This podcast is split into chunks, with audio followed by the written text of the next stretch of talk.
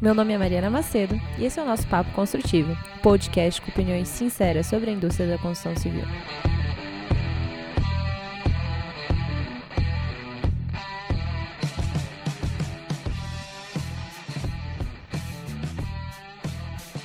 E aí, galera, tudo bom? Nós estamos aqui mais um dia, mais um episódio e hoje com uma super amiga minha, com a Maria.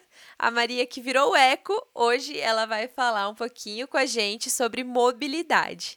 Maria, conta para todo mundo qual que é o seu currículo, o que, que você está fazendo, o que, que você ama, o que, que você é apaixonada, porque eu acho que isso é muito quem é você. Primeiro, obrigada pelo convite, tô super empolgada.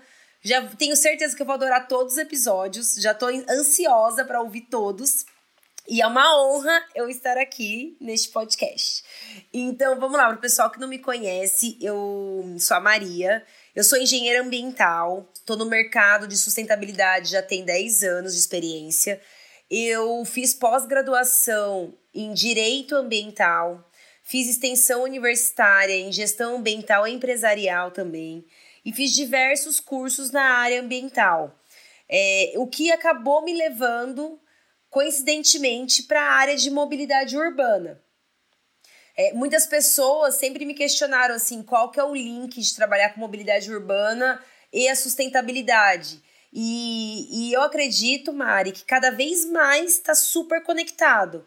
A gente teve aí um exemplo muito grande das queimadas, a gente tem um exemplo muito grande das mudanças climáticas e da ONU fazendo uma, um super trabalho com os ODS, com os objetivos da ONU, para quem não conhece, justamente para trazer essa, essa relevância da importância da, da mobilidade urbana para os centros, essa questão de smart cities, das cidades inteligentes abordarem o transporte coletivo, é, em prol do transporte individual, para é, incentivar o uso mesmo, porque assim é, tá tendo uma mudança na mobilidade urbana de uns cinco anos para cá, que todo mundo deve estar tá acompanhando, você também tá, que é os aplicativos de transporte individual.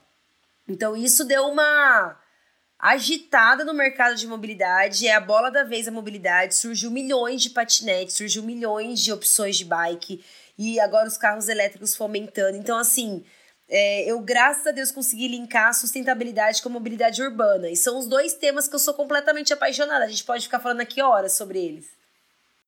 E nessa parte de mobilidade, você tá numa frente, né, em Brasília também? Como é Sim, que é isso? Sim, eu, eu participo do é, é NTU, né, que é o Conselho Nacional de Transporte Urbano. É, o Conselho Nacional de Transporte Urbano, é, ele viu uma necessidade de criar um comitê de inovação é, o ônibus é tido ainda no Brasil como um meio que só usa quem não tem condição, ou então as pessoas não acham um bom serviço. Realmente é um serviço que precisa se modernizar, é um serviço que precisa estar atualizado.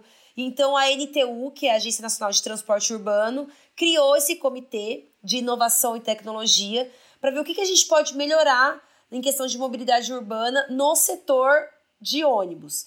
É, e eu estou fazendo parte desse conselho e a gente se reúne uma vez por mês lá em Brasília. Inclusive, esse ano está previsto uma visita para o Vale do Silício, uma visita para Israel e uma para a China para estudar a questão da mobilidade. É, são três cenários completamente diferentes, porque são três tipos de população diferentes para a mobilidade urbana, o que é muito legal. Então, assim, vai ser muito rico essas visitas para a gente trazer para o Brasil muita novidade também. É, porque essa questão da mobilidade, como ela vai trabalhar muito é, o lado de transportar as pessoas de uma maneira confiável, confortável e principalmente acessível, muda de país para país, porque é também um pouco cultural, né? Que nem você falou, a questão brasileira com o transporte coletivo é, é, uma, é um ponto muito delicado. E eu, eu, queria conversar um pouco com você é, sobre os aplicativos que você comentou de ride sharing e principalmente o Uber, né? É, tem muita gente que defende o Uber como uma saída para a mobilidade, porque realmente o objetivo central da mobilidade é permitir que as pessoas partam de um ponto A para um ponto B da maneira mais fácil possível. E lógico que o Uber ele ajuda bastante nesse sentido.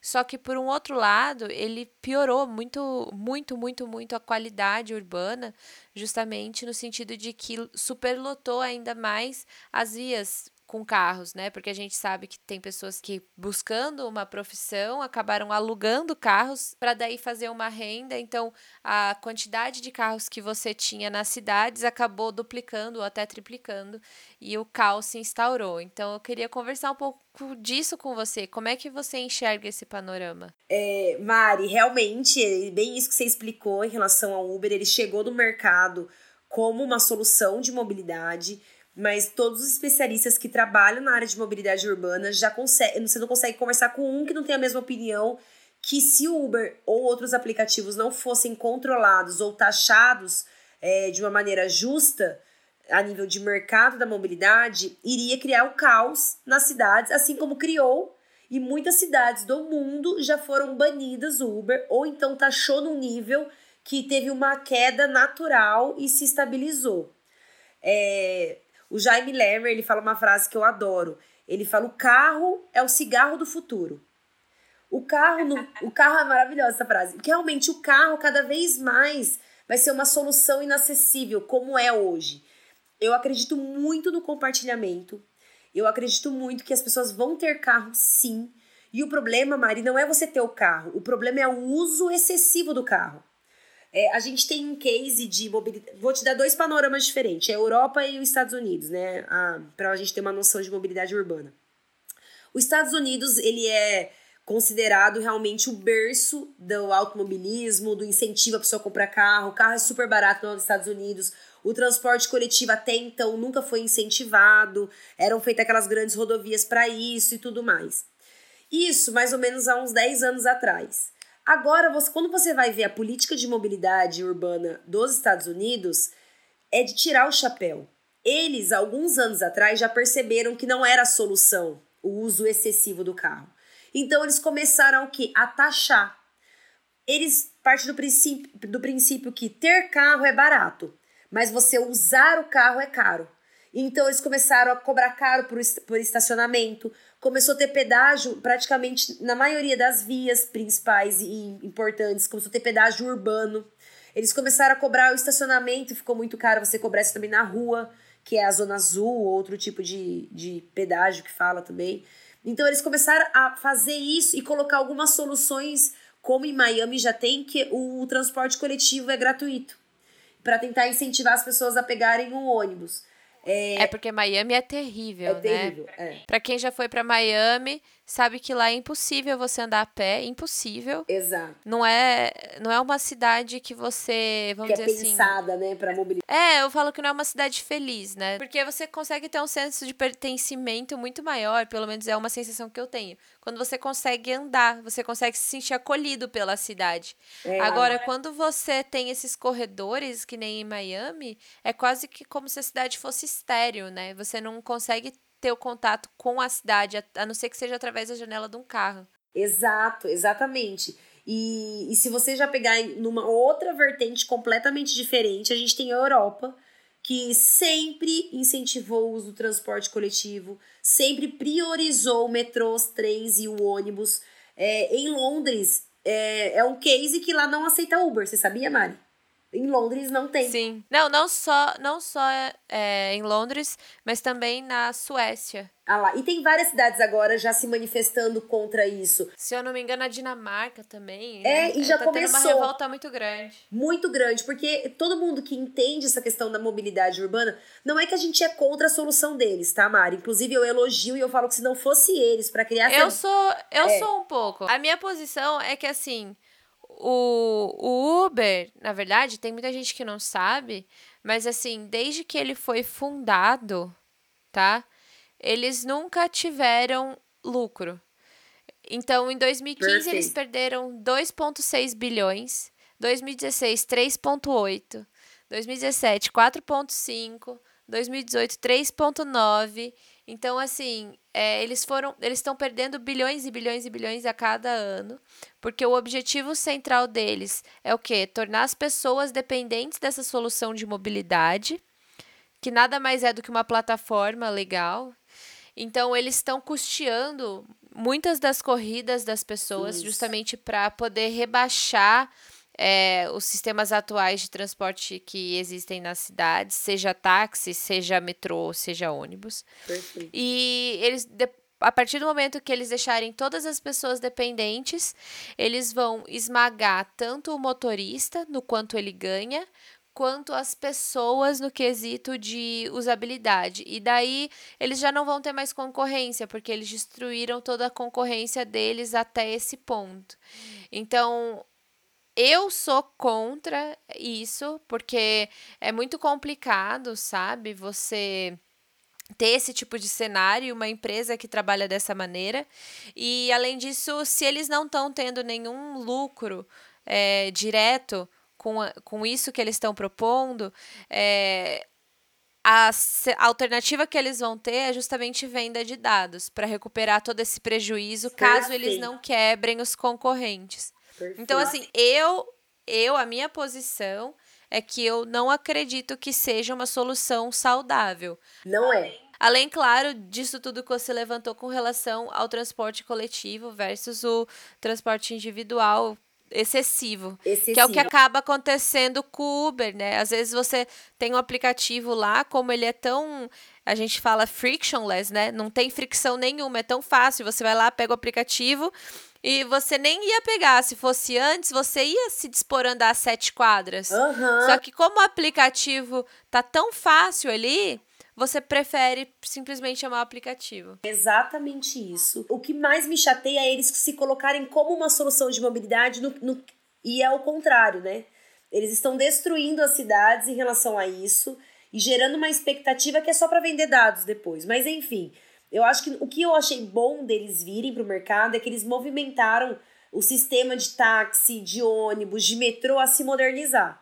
Então deu uma pressionada no mercado para também as, os outros modais buscarem alternativas. É, eu costumo falar que tem gente que se empolga muito, né? É igual os patinetes, a galera se empolgou muito no começo. E agora você viu o caso agora da Grow, que, que é junção das da Yellow e da Green, que faliu, que fechou um monte de operação e que está encerrando suas atividades, porque não é sustentável.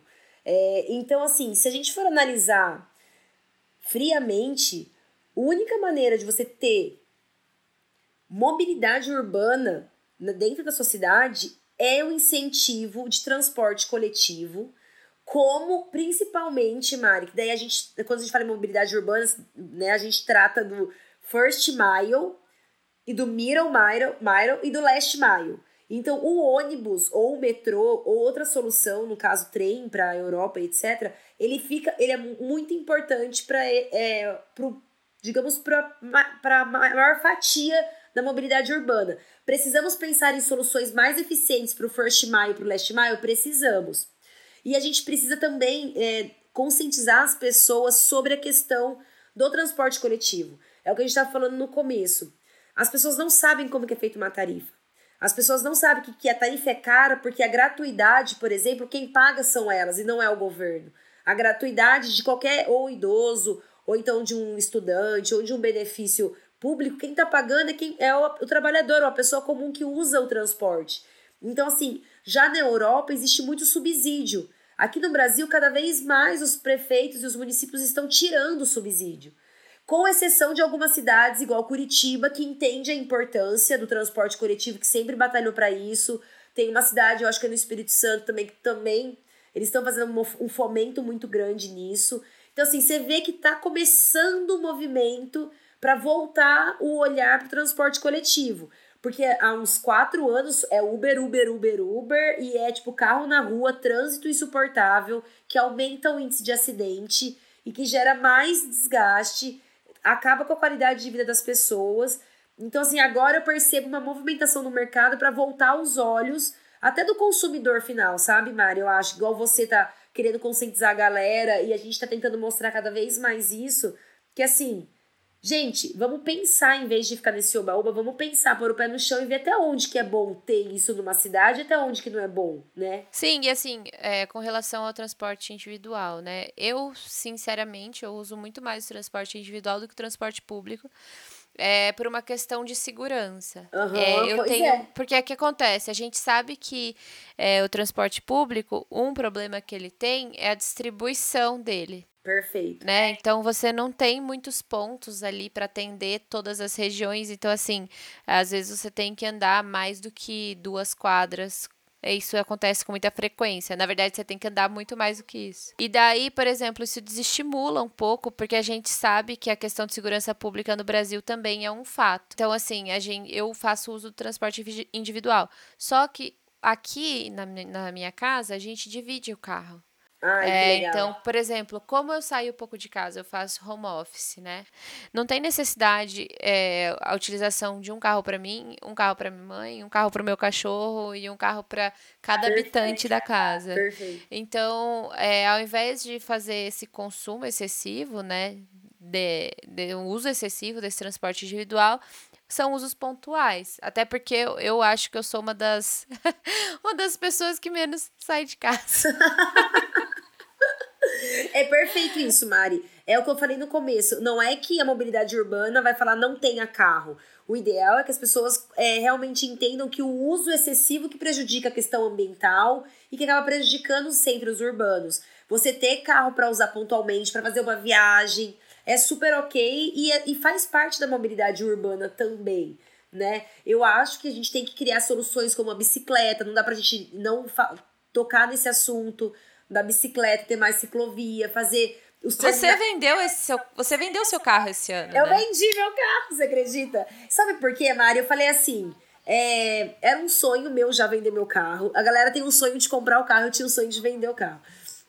Porque eu me sentia muito escrava do carro e eu trabalho com mobilidade urbana. Eu não sentia que eu estava sendo sincera com o que eu estava defendendo. Eu falei, tudo bem, eu acho que a hora que eu tiver filho, que eu tiver uma outra rotina, eu vou querer ter o uso do carro novamente. Mas na fase que eu tô, é super ok eu ficar sem carro, é super ok eu andar de transporte coletivo, é super ok eu pegar bike em alguns momentos. Então eu queria usar e testar a mobilidade urbana até para poder ajudar na questão da inovação, para ver, igual você falou, num, num, em um dos fatores que o pessoal acaba não utilizando o, o trans, ou priorizando o transporte coletivo, a segurança. O outro fator é a rapidez.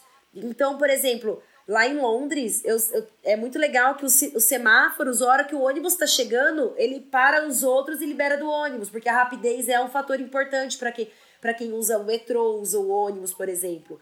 Então, assim, é legal você ver e sentir na pele. Eu vendi o carro, então eu peguei esse dinheiro, eu apliquei, e tô super feliz testando a mobilidade urbana o máximo que eu posso. Foi assim, era o meu desejo ano passado, não consegui fazer. E esse ano eu consegui realizar. E estou super indicando pra galera que tem condição, tem como ter uma rotina é, sem carro para tentar. Que muitas vezes, Maria, é o que a gente conversou. Eu, Maria, acredito em três revoluções, tá? Para a mobilidade urbana. A gente tem que ter uma revolução tecnológica, a gente precisa melhorar muito na questão de aplicativo, de serviço, de frequência na questão dos transportes coletivos. Outro fator é o fator cultural. A gente precisa conscientizar as pessoas que quem usa ônibus não é porque é pobre e não tem condição, que o ônibus ajuda sim o meio ambiente, que o ônibus ele é um meio de mobilidade urbana mais sustentável a longo prazo. E o terceiro fator é o fator político. A questão política, eles têm que entender o tanto que é importante para a população a melhoria do transporte coletivo. Tem que ter subsídio sim, tem que ter vantagem sim. É, é um transporte em massa, é quem transporta a galera que tá indo pro hospital, a galera que tá indo trabalhar, estudante, sabe? É lindo ver o trabalho desse pessoal. Então, assim, se não tiver essas três revoluções, não vai dar certo. Essa questão política é muito engraçada, né? Uh, porque tem vários estudos do mundo inteiro do quanto que os países em si eles perdem justamente por ter um, uma, uma mobilidade ineficiente. Então, se eu não me engano, nos Estados Unidos eles fizeram um estudo é, de qual é o impacto dos congestionamentos justamente por esse excesso de transporte individual.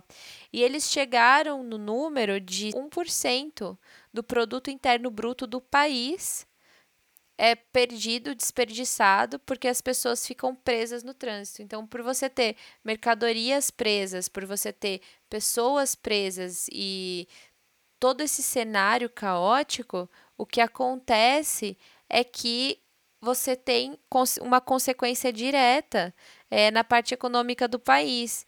Então, eu acho que falta realmente um estudo nesse sentido para o país continuar evoluindo. Realmente, Mari, assim, a falta de estrutura e inteligência política para tratar um assunto tão importante como a mobilidade urbana e o que ela afeta em toda uma, uma questão econômica, social e ambiental dentro de uma sociedade é assustador de ver no Brasil assim. Eu tô lá nesse Conselho Nacional de Transporte Urbano e a gente vê, sabe, que é, a gente está tentando mudar esse conceito, está tentando inovar, a gente está tentando trazer soluções. É, a gente precisa trazer soluções, inovações, mas sempre esbarra na burocracia. Porque uma grande reclamação do pessoal, do taxista, dos empresários, de metrô e ônibus é, é justamente isso: é que para alguns setores existe uma burocracia absurda, que você não pode inovar, que você não pode fazer nada. E isso também é política. E para outro setor, igual o Uber ou aplicativo, pode fazer de tudo. Então, assim, aonde que está o peso e a medida sobre isso, né? É, inclusive agora estão vendo até uma questão do imposto, de tentar unificar de vários setores, justamente por, por ter essa disparidade, né? E não cabe a gente entrar nesse mérito aqui da, da questão do imposto, mas é só para você entender que a questão política, entender não, você já sabe, né? Mas só para a gente realmente mostrar para o pessoal a importância que tem essa a gente provocar e cutucar a questão política sobre a mobilidade urbana, que a gente precisa de mais solução. A gente precisa de terminais urbanos integrando com bicicleta, com ciclovia, com é, faixa exclusiva para transporte coletivo, com sinalização preferencial, com uma estrutura igual, igual você comentou, é, de asfaltos melhores, condições melhores, pontos de ônibus mais seguros. A gente precisa pensar sobre em... isso, sobre essa conexão que você está falando. Eu tenho que fazer uma, um comentário. Que que é aquela você obra que do aeroporto para na metade, Mari. É mais uma resposta que a gente fala tanto que a nossa política pública é ineficiente, não consegue se planejar para fazer mais um, um puxadinho que seja e integrar ao terminal. Nem que não fosse lá dentro, que é o ideal, igual nos outros aeroportos internacionais do porte de Guarulhos, porque Guarulhos, a gente aqui no Brasil tem um aeroporto que é nível internacional de qualidade, ele é muito bom. Só que falta essas coisas lógicas.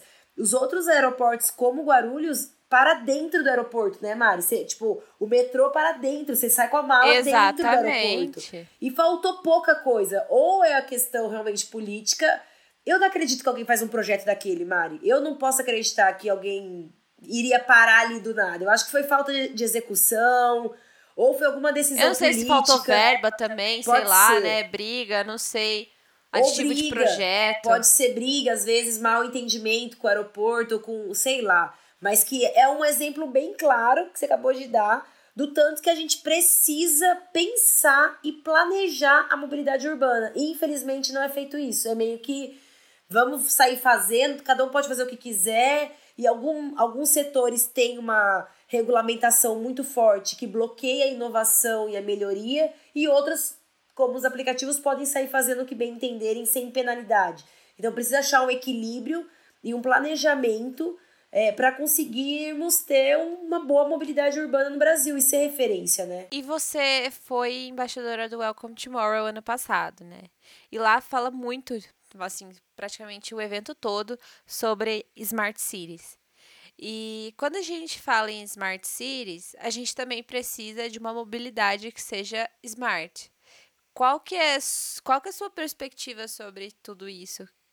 Mari, eu acredito que assim, é, o comportamento hoje da sociedade mudou bastante. Antes as pessoas se deslocavam para ir no banco, se deslocava para comer, se deslocava para interagir.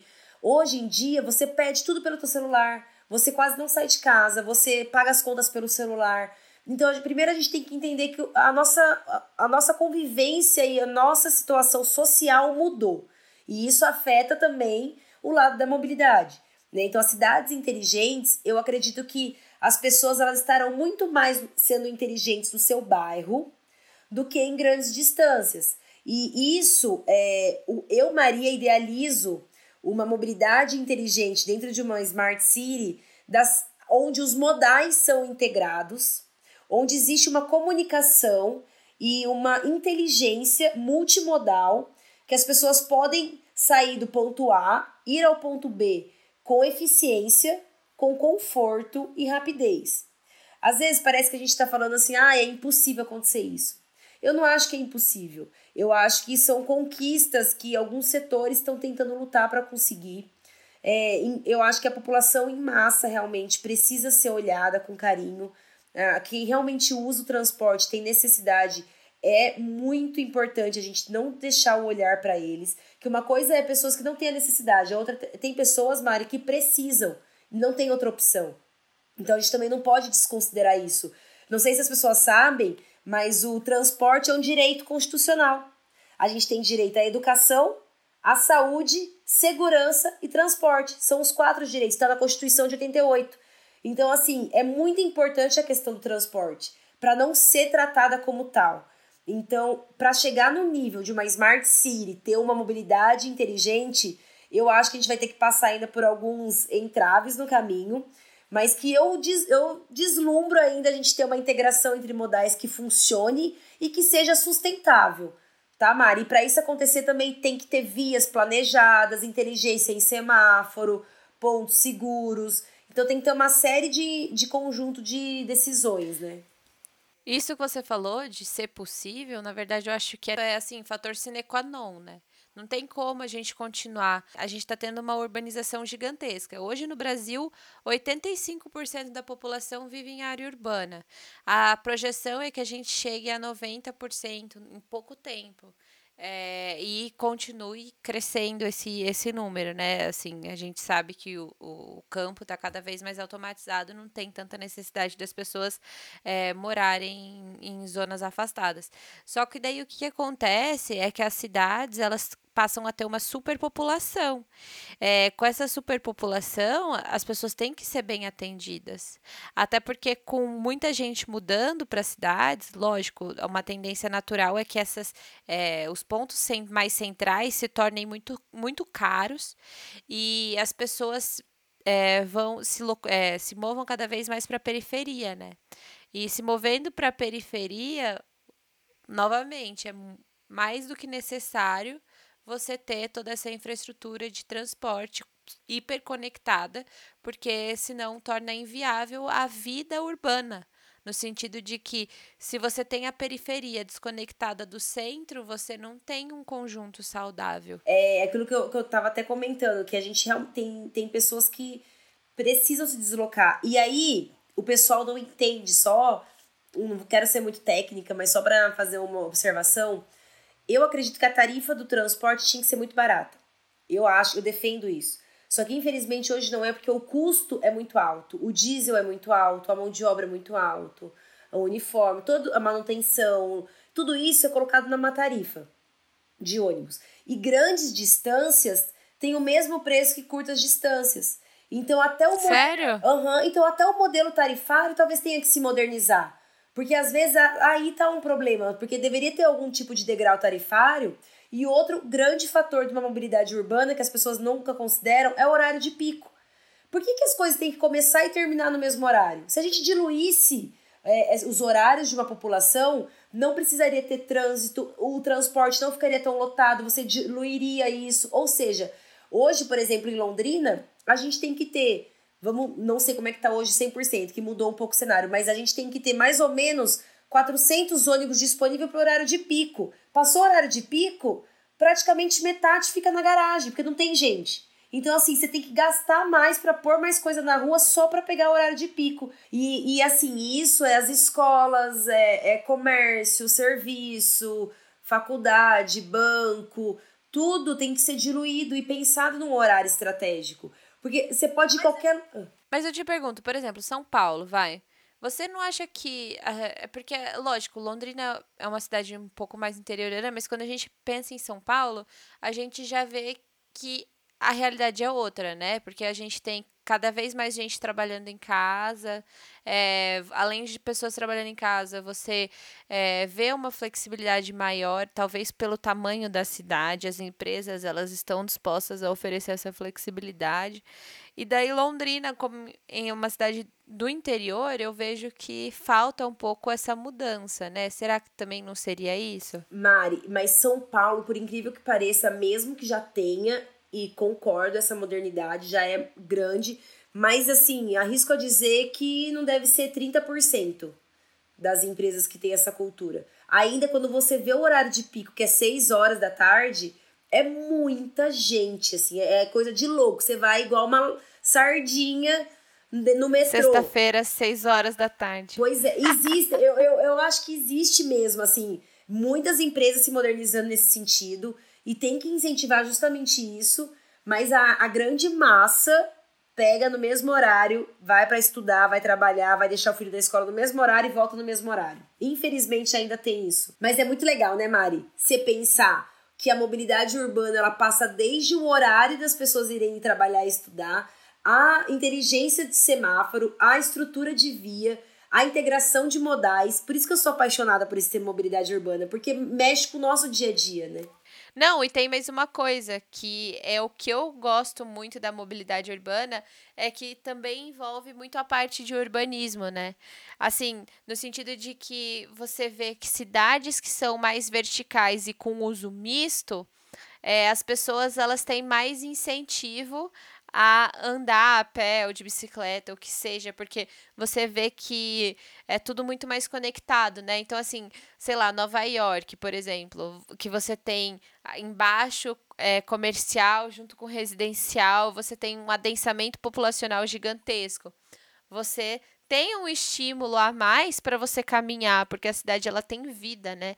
Agora, quando você vê cidades que são muito espaçadas, que tudo é muito longe, assim, ou que você não tem uso misto, no sentido de que você tem um bairro só residencial e daí depois você tem um bairro só comercial, você não tem esse estímulo, né? Você não tem essa vida toda.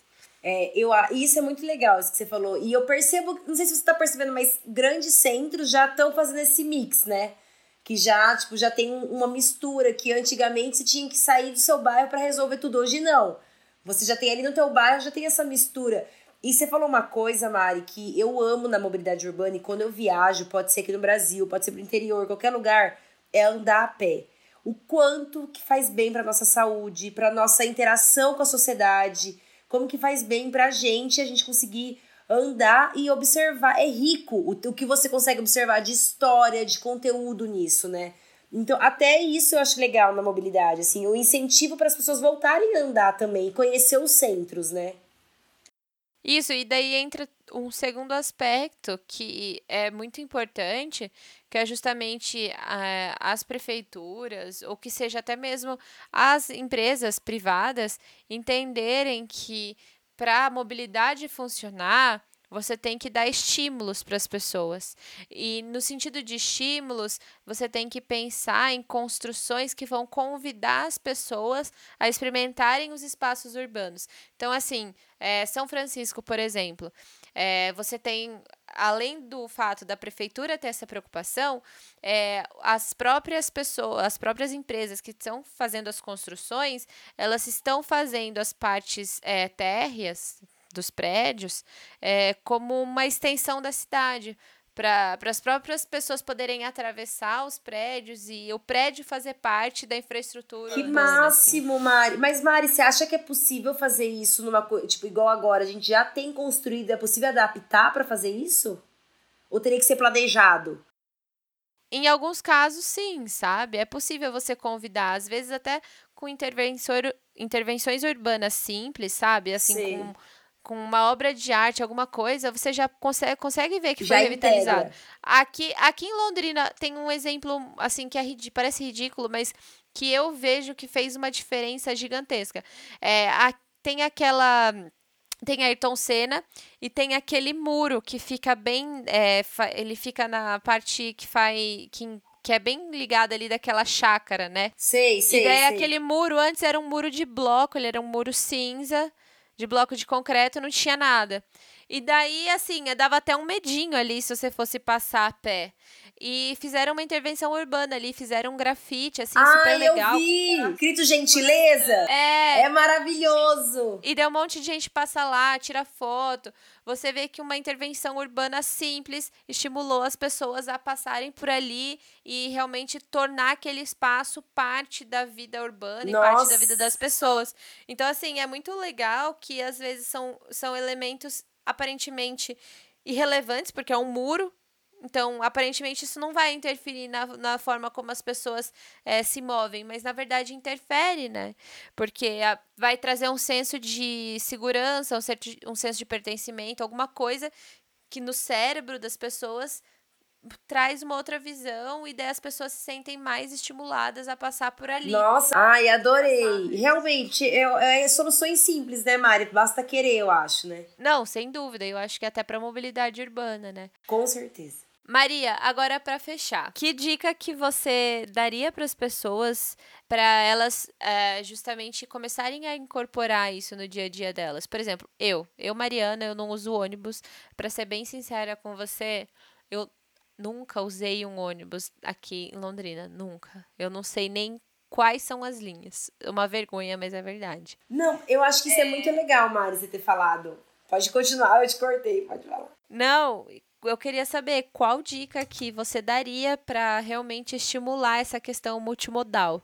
Porque é difícil, né? Assim, sei lá, uma pessoa às vezes não sabe andar de bicicleta, outra não sabe andar de ônibus e por aí vai. Eu acho que é assim, Mari, igual, é, tem muitas pessoas que, igual você, por exemplo, que nunca deram uma chance para o transporte coletivo, seja pelo metrô, ou seja por ônibus, é, nem sabem que existe aplicativos que te falam em tempo real onde que o ônibus está. Ou então que horas que tem? vai chegar. Tem, praticamente todas as cidades já tem. Então, assim, existe muitas melhorias que as pessoas não estão botando fé. Então, eu sempre eu sempre acho que é assim, ó. Eu falo, eu dou muito exemplo meu e da minha irmã. Eu sou uma pessoa que tem a mobilidade intrínseca em mim e quero fazer parte disso. A minha irmã é um pouco parecida com você. Ela não, tipo, ela decidiu que ela tem o transporte individual e que ela prefere no momento da vida dela que ela tá, ela não consegue abrir mão e é isso. E ela sempre me fala, Maria, mas eu tenho a consciência e gostaria de contribuir. O que, que você acha que eu devo fazer? Eu, eu falo assim, ó, tem duas opções. Ou um dia da sua semana você vê algum outro meio de transporte que seja mais sustentável, deixa o carro em casa, sai a pé, sai de carro compartilhado, sai de carona, dê uma chance para o transporte coletivo.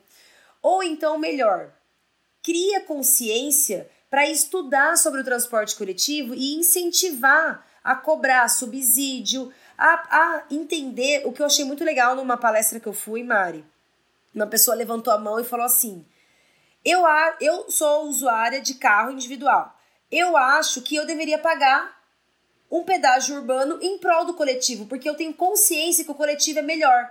Eu tenho consciência que eu sozinha no meu carro estou ocupando um espaço territorial egoisticamente que um transporte coletivo vai estar ocupando com mais gente lá dentro.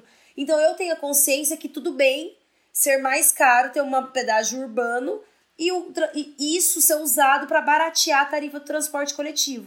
Meu, eu achei incrível essa, essa atitude dessa mulher, porque nem eu tinha pensado nisso. Que realmente, às vezes, é, não tem problema você optar pelo meio de transporte individual, mas que você cria consciência da importância do transporte coletivo para uma sociedade. Então, se você tem esse, esse jeito, eu ia indicar, então, ou para você deixar o carro uma vez só por semana na tua casa, e a gente tem a campanha Sexta-feira Sem Carro, que antes era quarta, a gente mudou para sexta, porque São Paulo já está fazendo essa campanha, que é a Sexta Sem Carro, que é para tentar diminuir o uso do carro.